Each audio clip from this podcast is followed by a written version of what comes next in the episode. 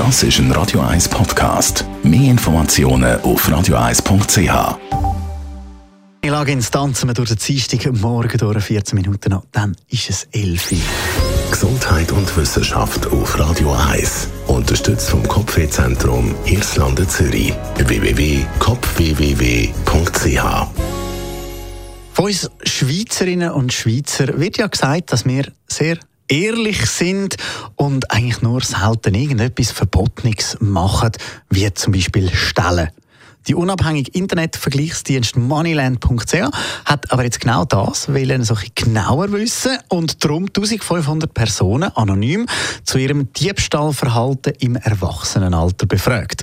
Und das Ergebnis, ja, das ist dann doch ein bisschen überraschend. Gut 51 Prozent der Befragten sagen, dass sie schon mal etwas geklaut haben oder halt einfach nicht zahlt. Wobei da die Männer häufiger stellen wie die Frauen, Deutschschweizer mehr wie Westschweizer. Die auf dem Land, die klauen ein bisschen weniger wie die in der Stadt. Und je jünger das man ist, desto kleiner ist die Hemmschwelle, dass man eben so etwas Verbotenes macht. Was auch gemacht worden ist, es ist erhoben worden, ja, was das dann eben einmal geklaut wird oder nicht gezahlt wird. Und auf dem Platz 1 der verbotenen Sachen liegt dort das Schwarzfahren. Das heißt, ohne Billett in den Zug einzusteigen. Platz Nummer 2, und dort muss ich mich ehrlicherweise auch dazu zählen. Klauen am Arbeitsplatz, das ist auf Rang 2. Lieber Ben, den Kaffee den gibt es dann gleich. Und im Restaurant dort eben mal etwas nicht zahlen, das ist schon auf dem dritten Rang. Auch beim Coop und Migro wird ab und zu mal wieder geklaut. Da sind die Migro-Kinder knapp vor denen mit von der Coop-Kind.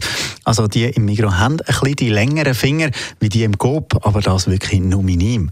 Die Zahlen, die überraschen ja schon ein bisschen bei uns in der reichen, reichen Schweiz. Aber auch gerade dort zeigt die Studie, dass es eigentlich keinen Unterschied macht, ob man eben reich oder nicht so reich ist. Weil die Leute mit einem Vermögen zwischen 300 bis 500'000 Franken führen zum Beispiel die Liste an, bei denen, die im Restaurant etwas nicht zahlen. Und die mit über einer Million auf dem Konto, die sind sogar dann schon auf Platz Nummer zwei, wenn es ums Schwarzfahren geht. Das ist ein Radio 1 Podcast. Mehr Informationen auf radio1.ch.